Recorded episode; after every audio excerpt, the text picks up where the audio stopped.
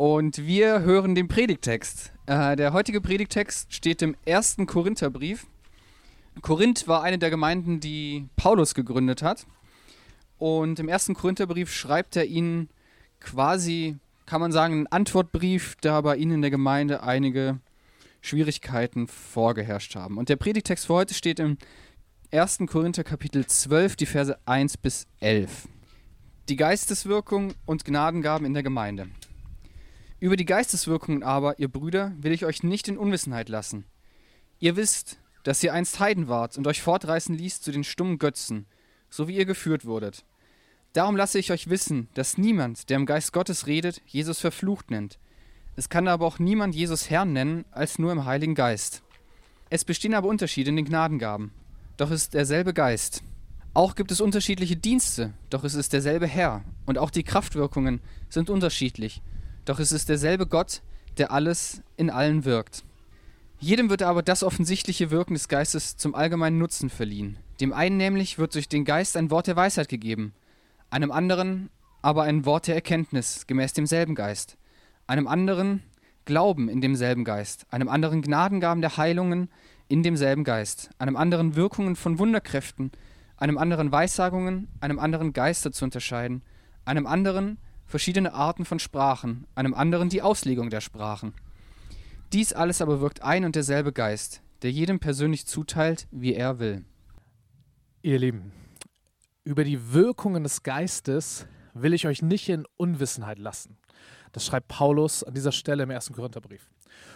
Also über die Art und Weise, wie der Heilige Geist wirkt, sollt ihr Bescheid wissen. Und das gilt für die Gemeinde in Korinth damals und das gilt für die Gemeinden in Greifswald heute. Und ähm, wir sind, wenn ihr eine der letzten Wochen hier wart, mit Ausnahme des großartigen Schlagergottesdienstes, äh, wir sind in einer Reihe, in einer Gottesdienstreihe zum Heiligen Geist. Und ähm, dieser erste Vers aus dem Predigtext, den wir eben gehört haben, der könnte eigentlich auch über der ganzen Reihe stehen. Über die Art und Weise, wie der Heilige Geist wirkt, sollen wir nicht unwissend sein. Und wir haben in dieser Gottesdienstreihe, wir haben angefangen eigentlich schon mit Pfingsten, das Fest des Heiligen Geistes, wo wir gesehen haben, wie der Heilige Geist auf, auf äh, in der Art unvergleichbare Art und Weise auf die Welt gekommen ist. Denn vorher, zu Zeiten des Alten Testamentes, kam der Heilige Geist auf einige besondere Menschen und hat da gewirkt. Aber seit Pfingsten ist er ausgegossen.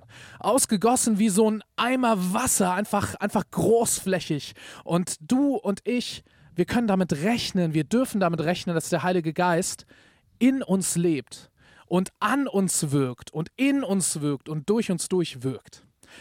Umso wichtiger, dass wir, was diese Wirkweisen des Geistes angeht, nicht völlig ahnungslos sind. Also Pfingsten fing es an.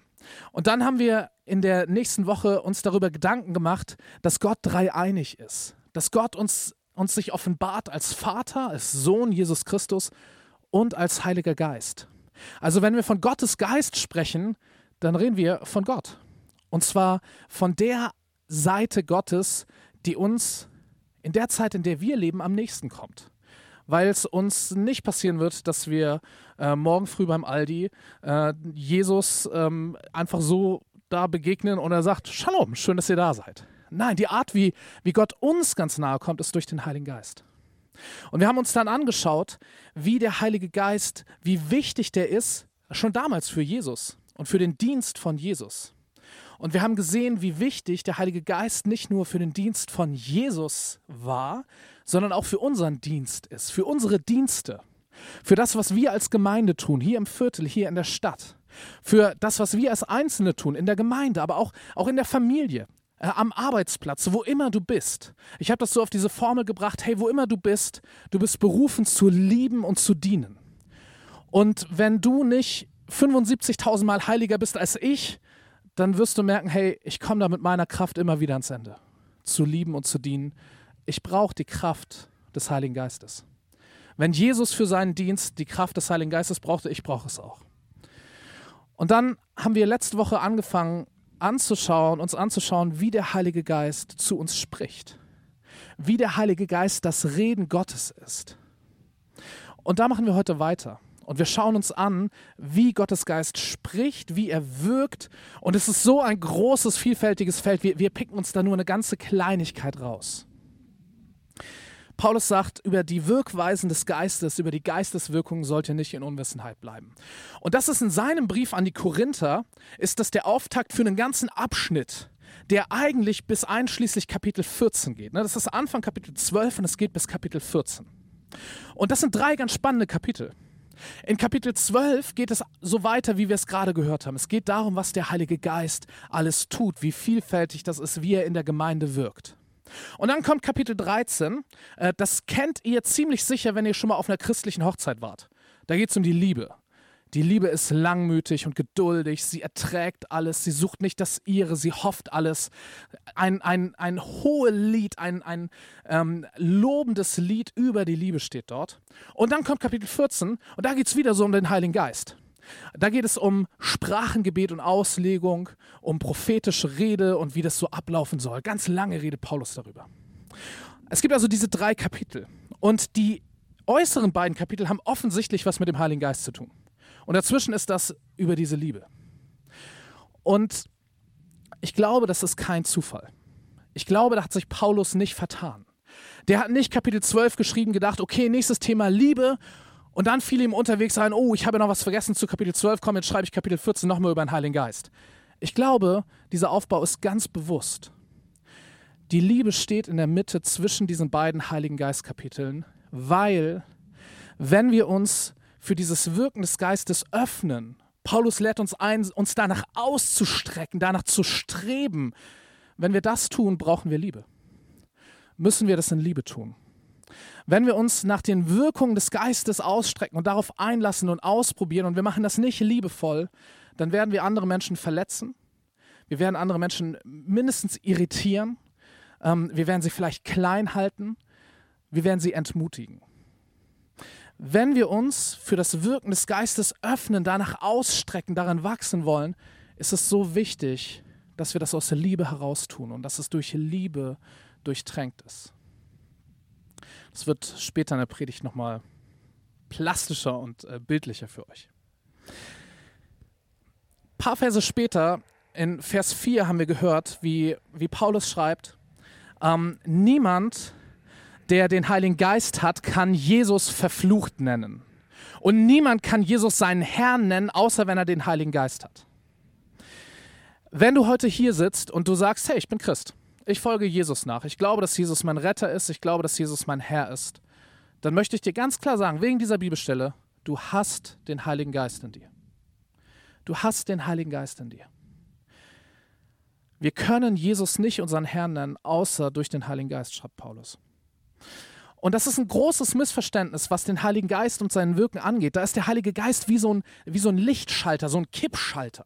So, also entweder ist das Licht an oder aus. Aber so ist das mit dem Heiligen Geist nicht. Der Heilige Geist ist nicht entweder da oder nicht da und, und vielleicht kippelt das mal hin und her an, aus, an, aus, an, aus, bis die Glühbirne durchbrennt. Der Heilige Geist ist da. Wenn du sagst, Jesus ist mein Herr, kannst du gewiss sein, der Heilige Geist ist in deinem Leben. Punkt? Nein. Wenn Paulus sagt, strebt danach, streckt euch danach aus, dann wird deutlich, und an vielen anderen Stellen in der Bibel wird es auch deutlich, es gibt noch mehr vom Heiligen Geist. Es gibt, es gibt ein Wieder und Wieder ein immer mehr. Der Heilige Geist heißt im Hebräischen, der Sprache des Alten Testaments, Ruach. Und im Griechischen, der Sprache des Neuen Testaments, Pneuma. Und vielleicht klingt das schon so, wenn ihr das Wort hört. Ruach. Das bedeutet Hauch, Luftzug, Atem, Wind. Das ist die wörtliche Bedeutung. So wird Gottes Geist in der Bibel beschrieben. Das ist was Dynamisches. Das ist kein Kippschalter an oder aus. Da gibt es mehr, da gibt es unterschiedliche Wirkweisen, da gibt es Dynamik, das ist, das ist vielfältig. Das ist schwer zu kontrollieren, das ist schwer alles einzuordnen. Der Heilige Geist ist Wind, ist Atem Gottes. Wir werden nach der Predigt ein Lied singen, wo wir den Heiligen Geist als Atem Gottes einladen. Und wenn wir beten, Heiliger Geist, bitte komm. Ich habe das vor dem Gottesdienst hier gebetet.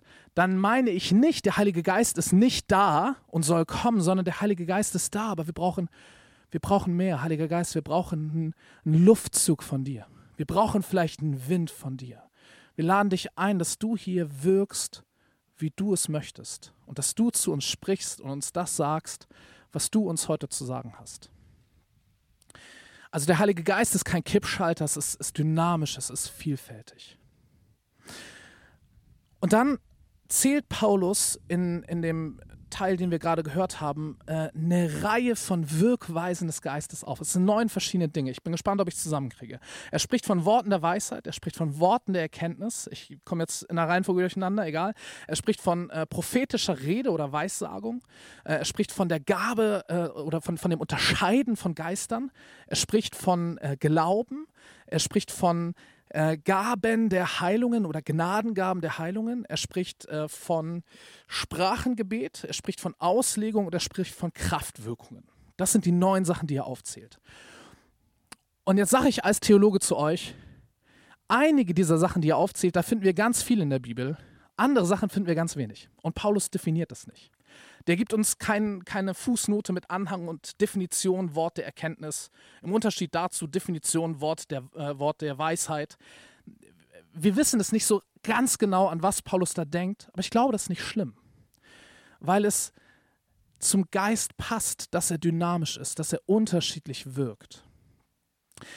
Die Überschrift für das, die Paulus da nimmt, ist übrigens nicht Gnadengaben oder Geistesgaben. Das ist so ein Wort, was sich in den letzten Jahrzehnten in unseren Gemeinden äh, sehr, sehr durchgesetzt hat, als so, eine, so ein Überbegriff. Äh, vielleicht hast du mal von Gabenseminaren, Gabentests, Gabenbüchern gehört. Die haben häufig so einen Begriff.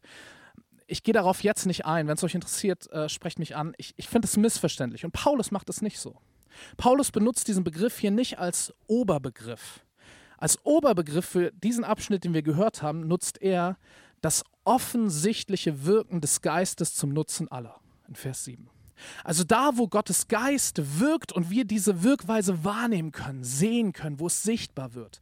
Der Heilige Geist ist mit dem bloßen Auge ja nicht zu erkennen. Aber die Wirkweisen sind zu erkennen. Ganz ähnlich übrigens bei Wind. Den Wind selbst kannst du nicht sehen, aber du kannst sehen, was der Wind macht. Wie dort jetzt gerade äh, die, die Bäume, die, die Blätter von den Bäumen hin und her gewedelt werden. Das ist das offensichtliche Wirken des Windes. Und so gibt es ein offensichtliches Wirken des Geistes, Auswirkungen, die wir sehen können. Und das zählt er hier auf. Ich möchte ähm, auf drei Begriffe eingehen, die meinem Gefühl nach sich überlappen und ergänzen. Und ich habe sie schon genannt.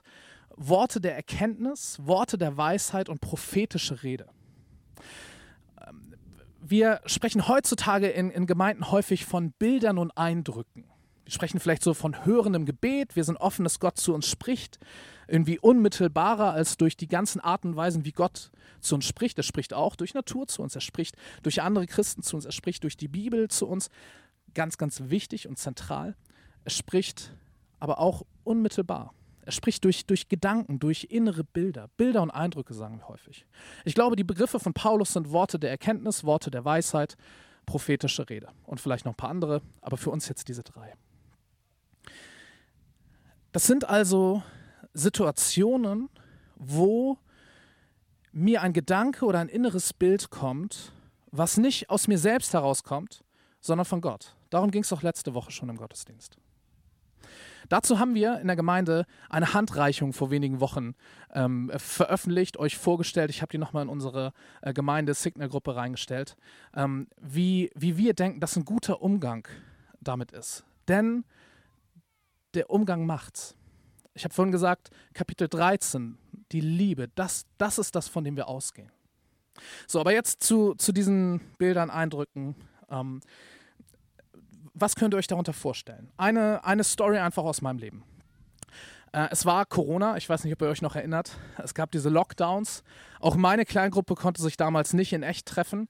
Äh, wir haben also äh, Kleingruppe Hauskreis per Zoom gemacht mit allen Vor- und allen Nachteilen, die das so hat. Ähm, und wir haben an diesem Abend äh, haben angefangen mit, äh, damit Gott zu loben und zu preisen mit Liedern, Lobpreis. Ich habe geleitet. Also ich vor meinem Laptop mit der Gitarre in der Hand äh, bin am Lobpreis leiten, äh, alle anderen an ihren Laptops oder anderen digitalen Endgeräten in anderen Räumen. Und ich mache das manchmal so, wenn ich Lobpreis leite, dass ich sage, hey, lass uns dieses eine, eine, dieses eine Liedstück, diesen, dieses Teil vom Lied nochmal singen, aber lass uns das als Fürbitte singen für konkrete Menschen oder Anliegen. So habe ich das auch damals gesagt. Ich habe gesagt, lass uns den Teil nochmal singen, aber, aber denk mal dabei an konkrete Situationen, an konkrete Menschen, die du kennst und für diese Menschen singen wir das als Fürbitte. Ja, soweit klar? Jetzt hatte ich, während ich das erzählte, den Eindruck, oh, ich glaube, eine Person von uns hat gerade so ein inneres Bild von einem Menschen, den er nicht kennt. Aber die Person sollte für diesen Menschen, den sie gar nicht kennt, das beten. So, also sage ich das einfach. Ne? Ich so Gitarre spielenderweise, leite das gerade an, sag hey, und wenn du, äh, wenn du gerade irgendwie so ein inneres Bild hast, du siehst einen Menschen und du kennst ihn gar nicht und denkst, hey, komisch, dann, dann bete einfach dafür und vertraue darauf, hey, das, das hat vielleicht Gott dir gerade gegeben. Und es ist gut, wenn du für diesen Menschen, ohne dass du ihn kennst, jetzt das betest. So, dann haben wir halt gesungen und so. Und ich bin ja neugierig und Hauskreis, da kann man sich ja, äh, das kann mir auch mal auf die Nase fallen. Und ich frage dann danach, ne, hey, sag mal, interessiert mich, hatte jemand von euch das? Und dann meldet sich einer und sagt, ja, ich hatte das. Ich hatte das tatsächlich. Ich hatte in diesem Moment diese, so ein inneres Bild von der Person und ich kannte die nicht. Ich dachte, hey, was soll das denn? Und dann hast du gesagt, hey, bete doch für die Person. Dann habe ich es gemacht. So, eine Story, zweimal so ein prophetischer Eindruck, ein Wort der Erkenntnis. Gott hat diesem anderen aus, aus meiner kleinen Gruppe ein Bild gegeben, ein inneres Bild. Und mir in dem Moment hat er diese Information gegeben, diesen Eindruck, hey, da hat jemand ein inneres Bild und hat mir gezeigt, was wir damit machen können. Also Gott, Gottes Geist hat dort, der ist nicht an einen Raum gebunden, der, der konnte auch in unserem Zoom-Meeting an zwei Stellen gleichzeitig wirken. Das können wenig andere. So. Das ist so ein Beispiel für ein Wort der Erkenntnis. Oder Wort der Weisheit oder Prophetie oder so. Als ich über Jahre übrigens immer mehr angefangen habe, das kennenzulernen, ähm, habe ich immer mehr gelernt, die Stimmen in mir zu unterscheiden. Weil manche Gedanken und Eindrücke in mir sind ja einfach von mir. Also ich würde sagen, 99 Prozent der Eindrücke und Gedanken in mir sind von mir. Aber ich muss das unterscheiden lernen. Hey, was ist so ein Gedanke, der gerade kommt, der vielleicht nicht von mir ist? Und ich habe dann im Rückblick irgendwann begriffen, dass ich häufiger in, äh, in intensiven Gesprächen, so in einem Seelsorgesetting oder wenn ich mit jemandem rede und es geht um echt wichtige Themen im Leben der anderen Person, da kommt häufiger mal so ein Gedanke, der mich selbst überrascht den ich großartig finde, den ich äußere und die andere Person sagt, oh wow, was, das ist ein richtig wichtiger Gedanke. Und manchmal ist das richtig der Schlüssel, äh, das, was passiert. Na, solche Gedanken kommen mir hin und wieder. Und früher dachte ich immer, boah, bin ich ein guter Gesprächspartner. Und heute denke ich, hey, das ist Gottes Geist, der mir hin und wieder einen Gedanken schenkt, der der anderen Person dient. Also nicht ich bin der großartige Gesprächspartner, sondern er, Gottes Geist. Und er wirkt halt auch mal durch mich. Und genau so kann er auch durch dich wirken. Und wirkt er wahrscheinlich auch schon durch dich, ob du es merkst oder nicht. Und dann, wenn wir aber merken, wenn wir anfangen, das unterscheiden zu lernen und zu merken, oh, das ist ein Impuls, der könnte gerade von Gott kommen, dann ist es gut, wenn wir wenn wir lernen, mutig zu werden und auch mal ein kleines Risiko einzugehen. Ne? So im Hauskreis sowas rauszuhauen, wenn du jetzt gerade so ein Bild hast und weißt nicht, wer das ist und so. Und am Schluss sagt, sagen alle, nö, hatte ich nicht, nö, hatte ich nicht, nö, hatte ich nicht. Ja, was ist der Schaden? So, es war kein großes Risiko, es war ein kleines Risiko, aber es hat mich ehrlich, es hat mich Überwindung gekostet. Weil am Schluss dachte ich, bin ich der Depp, der irgendwelche Gedanken hat und die stimmen gar nicht. Aber je mehr wir lernen, auf Gottes Stimme zu hören, wie Gott durch seinen Geist zu uns spricht, desto mutiger werden wir und desto mehr werden wir dann auch erkennen, oh ja, das war ja wirklich Gottes Stimme. Und da, da kommen gute Sachen bei raus. Und wichtig ist dabei, dass wir das liebevoll machen, in Liebe. Story ist nicht lange her. Ich sitze in einer christlichen Konferenz, neben mir eine Frau, ich kenne sie nicht, ist gerade ein Vortrag ich will eigentlich dem Vortrag zuhören. Und sie beugt sich so zu mir rüber und sagt folgendes.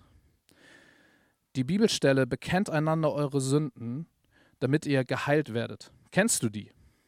Und ich so, äh, ja, ich kenne die. Ich habe nachgeguckt. Steht Jakobus 5. Wo wusste ich nicht genau, aber. Ja, ja, ich kenne die. Und sie, so, so, die kennst du also. Stille. Ich weiß nicht, wie ihr euch gerade in die Situation hineinfühlt. Ich erkläre euch, was es mit mir gemacht hat. In mir hat sich alles zusammengezogen. Ne, ich war sofort auf, auf dieser Schiene, okay, wow, ist jetzt, ey, habe ich jetzt neulich irgendwie irgendwas gesündigt und muss das noch bekennen und was, was will Gott dann vielleicht an Heilung in meinem Leben oder so? Oh, und ich brauchte einen Moment, bis ich verstanden habe, nein, Das ist nicht die Art, wie Gott wirkt und wie Gott spricht. Es hat sich in mir alles zusammengezogen. Prophetische Rede, schreibt Paulus sehr, sehr klar, prophetische Rede ist dazu da, dass wir erbaut werden. Das kann auch mal mit irgendwie was mit Sünde zu tun haben, aber es erbaut. Das, das bringt Frucht. Die Wirkung dessen war bei mir so eine Beklemmung, so eine Angst. Und ich habe dann gedacht, okay, wenn diese Frau das wirklich als Eindruck hatte, diese Bibelstelle mir weiterzugeben, dann hat sie den denkbar schlechtesten Job gemacht. Okay, sie hätte noch nach vorne gehen können, sich das Mikrofon nehmen können und es dann zu mir sagen können. Das wäre noch schlimmer gewesen. Aber, aber das war nicht liebevoll. Dieses, so, so, die kennst du also, Pünktchen, Pünktchen, Pünktchen, null liebevoll. Und ich musste mich innerlich davon frei machen. Ich musste innerlich wirklich sagen, hey, nein, ich, ich gebe dem keine Macht. Denn was passiert ist, diese Frau hat in dem Moment Macht über mich bekommen. Ich musste ihr vergeben. Ich musste wirklich Schritte der Vergebung, wir predigen das manchmal, fünf Schritte der Vergebung, tolle Sache.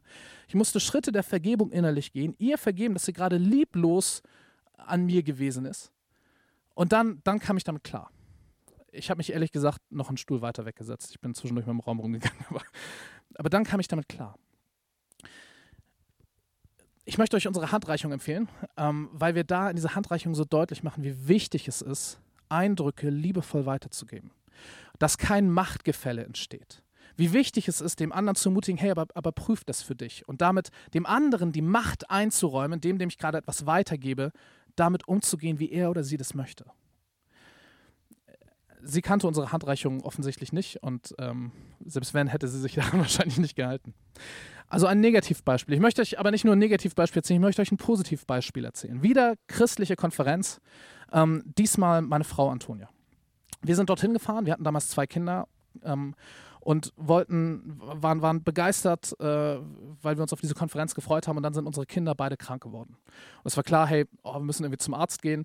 Äh, der jüngere von den beiden, der war noch so klein, dass, dass der brauchte Mama. Es war irgendwie keine Option, dass ich zum Arzt fahre, also ist Antonia mit unseren Kindern zum Arzt gefahren äh, und hat an diesem Wochenende von dieser Konferenz echt wenig mitbekommen. Sie hatte sich so gefreut. Sie hat sich so gefreut, ähm, auf Gottes Begegnung, Neues über Gott zu hören, zu lernen, ermutigt zu werden. Und dann war sie mit kranken Kindern im Arztzimmer. Dann gab es, also sie hatte ein paar Teile auf der Konferenz, wo sie dabei war. Und es gab eine Situation, sie ist eigentlich gerade zum Stillen weggegangen und eine, junge Frau läuft ihr hinterher und sagt: Hey, sorry, ich, äh, darf ich dich ganz kurz ansprechen? Ähm, wie nennst du das Ding, in dem du dein Baby trägst? Sie hatte so ein Tragegeschirr. Äh, wir nennen das Manduka, das ist einfach der, der Name von der Marke äh, wie nennst du das Ding, in dem du dein Baby trägst? Und Antonia sagte, Manduka. Und sie so, nein. Okay, ey, krass, wow. Vor der Konferenz, bevor die losging, habe ich gebetet. Und ich habe Gott auch gefragt, Herr Gott, machst du mir, willst du mir irgendwas wichtig machen für diese Konferenz? Und ich hatte das Gefühl, dass Gott zu mir sagt, da wird eine junge Frau sein, die ein Baby hat und die trägt das in etwas, das nennt sie Manduka. Und geh du bitte zu ihr hin und ermutige sie und bete für sie. Und das ist passiert. Und was ist dabei passiert? Diese junge Frau hatte so ein Wort der Erkenntnis, so einen Eindruck von Gott. Sie war mutig, gehorsam, ist dem nachgegangen, hat auf liebevolle Art und Weise mit Antonia gesprochen. Sie ist ja nicht hingekommen und sagt, das ist deine Manduka, habe ich recht. Sondern, hey, hey, sorry, kann ich ganz kurz, hey, wie, wie nennst du das? Wow, okay, pass auf, ich muss dir was erzählen. darf ich dir was erzählen? Darf ich für dich beten? Ähm, und Antonia hat das ermutigt weil Antonia gesehen hat, hey, ich bin, ich bin gerade so ein bisschen ausgenockt über die Krankheit unserer Kinder. Ich habe mich so gefreut, ich bin enttäuscht, aber Gott sieht mich. Und Gott schickt eine Frau zu mir, um mich zu ermutigen. Gott sieht mich. Meine Gottesbeziehung und meine Gottesbegegnung hängen nicht an diesem Konferenzformat, von dem ich nur ganz wenig mitkriege. Wie gut ist Gott?